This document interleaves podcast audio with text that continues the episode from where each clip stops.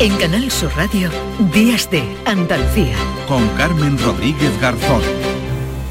La primera libertad del silencio. Música.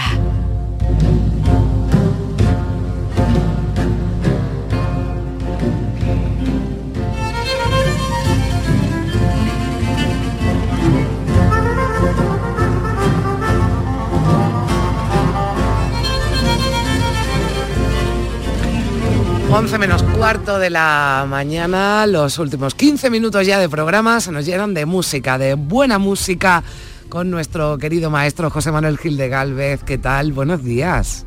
Buenos días, Carmen. Bueno, estamos, eh, seguimos, ¿verdad? Con los maestros del Renacimiento en Andalucía. Hoy quién nos toca, ¿Quién, qué, qué, ¿de Pues quién hablamos fíjate, hoy? Sí. eh, estamos oyendo la batalla de Morales escrita por Correa de Arauzo, Francisco Correa de Arauzo, sevillano. ¿eh? Sí, que Estamos no- nos podemos llevar equívocos por el apellido, pero no. Que, No, no, no. De Sevilla. De, Sevilla de pura cepa, vamos. Sí. Está, es un compositor que está a caballo ya entre el. Renacimiento, al final del Renacimiento y comienzo del Barroco, ¿vale? Ajá. Como, como hemos venido viendo, hablamos de Morales, de Guerrero, Sí. de Navarro Hispalensis, de Bermudo, y hoy nos vamos a situar con este otro gran Le autor. damos los últimos coletazos, ¿no? Ya al Renacimiento. Exactamente, exactamente. Ahí estamos, ¿no? Y bueno, eh, ¿qué virtud eh, tuvo Correa de Arauzo? Pues lo que hizo fue conjugar muy bien esas tradiciones del Renacimiento con ya melodías nuevas que ya se iban introduciendo en la música provenientes ya de, le- de- de- de la época que hemos denominado posteriormente barroco, ¿no? Entonces está ahí en medio y es un compositor pues verdaderamente maravilloso y además es, un- es un, es un sevillano. Hoy te traigo algunas historias muy bonitas a cuenta de algunas composiciones de él. Esto que estamos escuchando es la Batalla de Morales, ¿verdad? Que podemos decir que Efectivamente. es una de, de sus obras, ¿no? Más, sí, más por ¿no? 20 Sí. de Jordi Sabal, que es, Ujú. es- es maravillosa la, la- la pieza, la recreación que hacen también, ¿no? Porque todo hay que decirlo, que en Correa de Arauzo principalmente compuso para órgano y entonces de esas piezas que hizo para órganos derivan otras muchas que se han transcrito para agrupaciones un poco más amplias, ¿no? Eh, eh, es importante también que los oyentes sepan que con la música esas cosas se suelen hacer, ¿no? Y da incluso hasta resultados en muchos momentos mejores que los que concebió el propio compositor, ¿no? Bueno, vamos Bueno. por parte, hablamos de, de- de- del origen de la vida, ¿no? Que siempre hacemos Sí. alguna referencia Sí, biográfica. venga. Sí, mira, bueno, pues fíjate tú que fue bautizado en, en- en la iglesia de San Vicente de Sevilla en el año 1584, ¿de acuerdo? Porque nos situamos final del siglo XVI.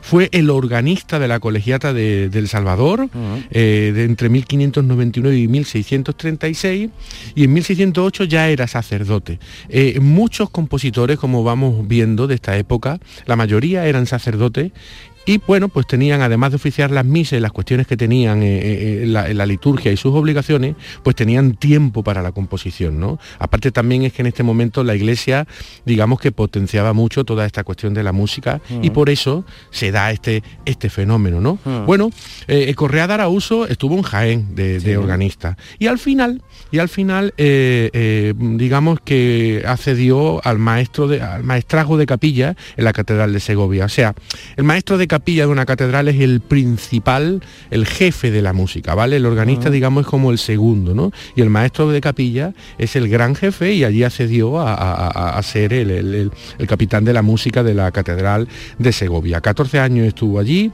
llegó a actuar para el funeral de la reina de España Isabel de Borbón en 1644 y bueno, eh, eh, fíjate, Sí. vamos a entrar en una historia muy bonita, una historia que se denomina Todo el mundo en general. ¿Esto qué es? Esto es una, una canción popular, reli- religiosa, fíjate tú, Sí. es religiosa pero es popular, del poeta andaluz Miguel Cid que mm, Correa de Arauzo en 1626 en su principal tratado que vamos a hablar después, en su principal libro que publicó, Facultad Orgánica, al final incluye muchas piezas y una de ellas fue esta maravillosa glosa Todo el mundo en general.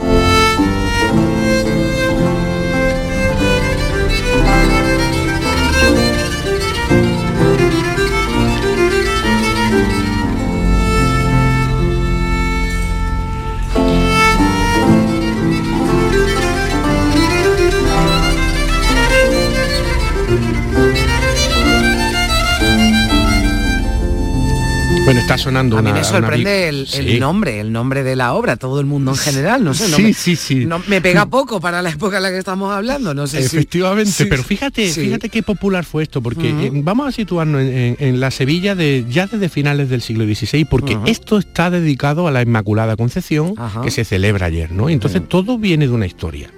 Eh, a finales, desde finales del siglo XVI, la Orden franciscana en España ya estaba trabajando para conseguir que el pontificado pues elevara a la Inmaculada Concepción como dogma católico, ¿vale? Entonces, aparte de todas las cuestiones discusiones teológicas, políticas, se usó la movilización social y popular. ¿Vale? Entonces, bueno, en las navidades de 1614, un compositor sevillano, un cura, Bernardo de Toro, ¿de acuerdo? Eh, inventó una, me- una me- maravillosa melodía, que es esta que estamos oyendo, que luego Correa de Arauso hizo unas variaciones, y hizo una fiesta por Navidad, y allí llegó Miguel Cid, este poeta, y con jeroglíficos, canciones y coplas, y digamos que surgió este ambiente festivo dedicado a la Virgen Inmaculada, ¿vale?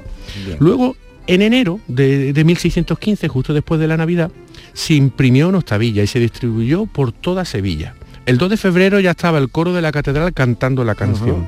¿Vale? Los meses siguientes, los niños y adultos la aprendieron y la cantaron en escuelas y iglesias de toda Sevilla. ¿Vale? Y el 29 de julio de 1615 hubo una manifestación por las calles de Sevilla reivindicando al pontificado que se, eh, digamos, se autorizara el dogma de la Inmaculada Concepción. Y, de, y eso está retratado en un cuadro que está en el Museo Nacional de Escultura en Valladolid de Juan Rosales, donde se ven a todos los niños con aquella O octavilla. sea, se reivindicaba, ¿vale? La Inmaculada con la, la octavilla, con la canción, o sea, con la... Con la- con- Eh, Exactamente, o sea, era, Impresa, era exactamente, era, esa era una canción popular religiosa que reclamaba eh, la, la Inmaculada Concepción que digamos que fuera elevado a dogma por el Vaticano, ¿no? Eh, y eso lo reclamó evidentemente el pueblo. Entonces, en Sevilla hubo una fiebre, una fiebre de todo el mundo en general, ¿no? O sea, todo el mundo lo está pidiendo y lo está reclamando. En el año 1616 la canción ya estaba en todas las iglesias. El 8 de diciembre se hizo una gran fiesta de música y baile. Y al final de la fiesta, ¿de acuerdo? Todos se, arrolli- se arrollidaron, eh, a, a ver si me sale, arrodillaron, Arrodillaron, sí. ante la Virgen y entonaron el coro de la canción que dice lo siguiente. Todo el mundo en general a voces, reina escogida, diga que sois concebida sin pecado original.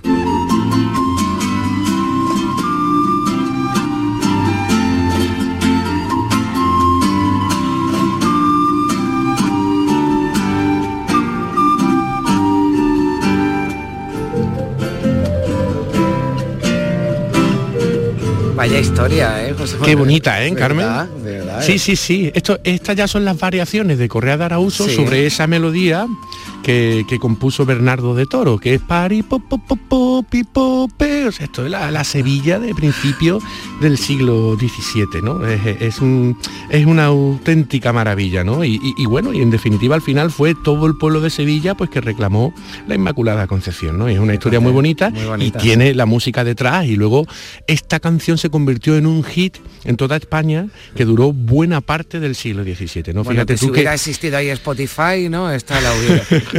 fíjate que Correa de Arauso hizo su versión Sí. como 12 años después de este Ajá. hecho, ¿no? Sí.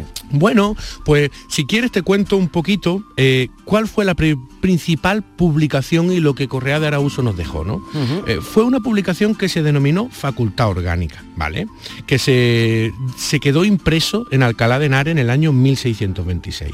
Aquí, pues, eh, él habla y teoriza sobre la música de su tiempo, cuenta cómo hay que tocarla, y en la segunda parte hay una parte más práctica donde incluye tiento y discurso de la técnica musical. El tiento son piezas musicales, ¿de acuerdo? O sea, Un una especie 69. de manual, ¿no? De Sí, sí, un ¿no? manual, Sí. un manual musical donde al final incluye 69 piezas que han dado para mucho porque evidentemente eh, eh, es, un glosario de la práctica musical de- de- de- que se hacía en España y fundamentalmente en Andalucía, ¿no? Fíjate tú lo bonito esto que lo que está sonando por detrás, ¿no? Esto, esto era la, la- la- la sintonía de la Sevilla del siglo XVII, ¿no? Sí.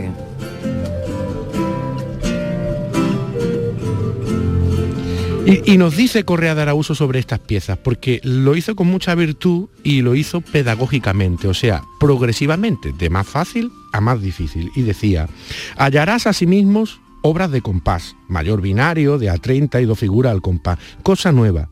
Y de ningún autor de estos reinos puesta hasta hoy en estampa. O sea, era una exclusiva, por primera vez. era el primero, ¿no? Digamos que, ponía sobre papel, ¿no? Decían estampa, ¿no? Que ponía sobre, sobre papel estas obras, ¿verdad? Claro, porque ten en cuenta que la música en general se transmitía en este tiempo todavía mayoritariamente de mm. oído y por práctica de maestro a discípulo, ¿no? Entonces, claro, cuando se editaba un método de este tipo, mm. pues se les regalaba a, mucha gente, ¿no? Obviamente. Fíjate cómo suena un tiento eh, con el clavicémbalo.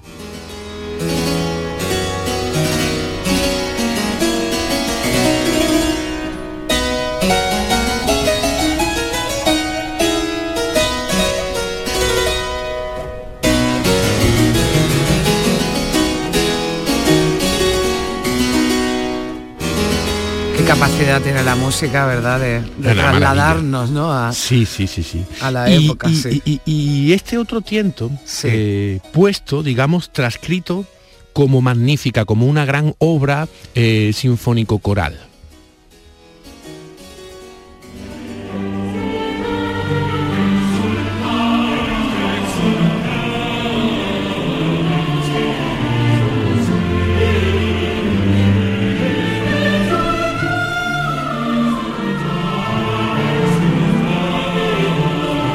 Suena ya también un poco más religioso, ¿verdad? Que lo que hemos escuchado anteriormente. Sí, sí, sí. sí. Eh, eh, fíjate hasta ah. dónde ha llegado el Correa de Arauso eh, con su música es grande, ¿no? La verdad es que a mí estas cosas me emocionan mucho, ¿no? Porque mm. miras tu tierra 400 años para atrás y ves que la, gente que tenía haciendo obras de arte de este tipo, ¿no? Y mm. también la música que muchas veces pues no permanece tanto como un cuadro en un museo, mm. la gente lo valora más, o un libro, ¿no? Claro, la música es etérea, se vuelve a hacer de cero cada vez que unos intérpretes la cogen y la vuelven a tocar, entonces hay que reivindicar ese valor de ese patrimonio porque es verdad que es el único que es que es verdad que no está transformado por narrativas o por visiones de la historia. La música suena como era, ¿no? Y por tanto es, importante tenerlo como dato histórico.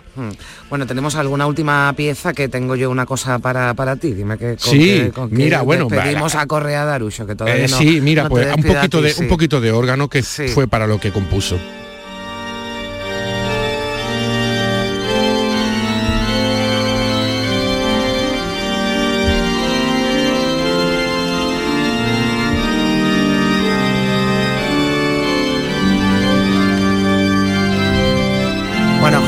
Que tenemos eh, ya la próxima semana seguiremos hablando. Bueno, ya nos hemos metido en el barroco, ¿verdad? Así que ya Eso es. iremos por ahí, pero que eh, estáis de gira, Concierto Málaga, ¿eh? y que tenéis ya citas ya confirmadas, que me gustaría que nos, bueno, pues que nos hablaras un poquito, aunque fuera bueno, ya sí. Pues mira, fíjate, rápidamente, hoy estamos en Málaga, en la sala María Cristina, una sala preciosa, con un chelista afincado en Suiza, pero granadino también, gran amigo, Guillermo Pastrana, un virtuoso del chelo. Vamos a hacer un programa esta tarde, a las 7 de la tarde, basado en muchas piezas inéditas del siglo XVIII español, junto al gran Boccherini. Mañana estaremos a las 7 y media de la tarde en el auditorio de Castellón con el mismo programa. Y bueno, eh, es digamos el arranque de mm. nuestro principal ciclo de conciertos de Fundación Hispania Música, que este año junto a Concierto Málaga pues pasarán figuras pues como Leonel Morales, eh, el gran director de orquesta Enrique García Asensio, también el gran compositor eh, de Algeciras, Sánchez Verdú, que también dirigirá la orquesta. En fin, estamos muy contentos porque cada año vamos a más, mejor y, pues iremos recordando, iremos recordando, pero déjame que se nos va el tiempo que yo para variar te haga yo un regalo musical. Venga, dime.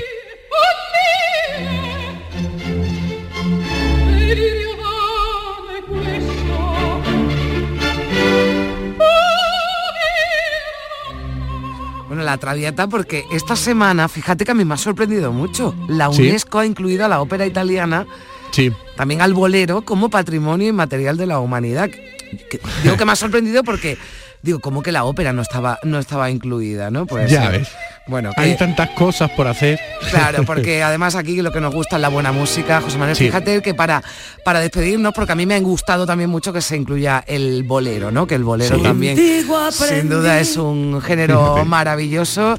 Y, con Armando Manzanero te voy a despedir hoy, te mando un abrazo enorme y la próxima semana pasas por aquí de nuevo, ¿de acuerdo? Venga, un beso muy fuerte para allá. Y gracias también a todos ustedes por estar aquí con nosotros. Eh, les espero mañana de nuevo Días de Andalucía a partir de las 8. Disfruten del sábado. Adiós. Aprendí que la semana tiene más de siete días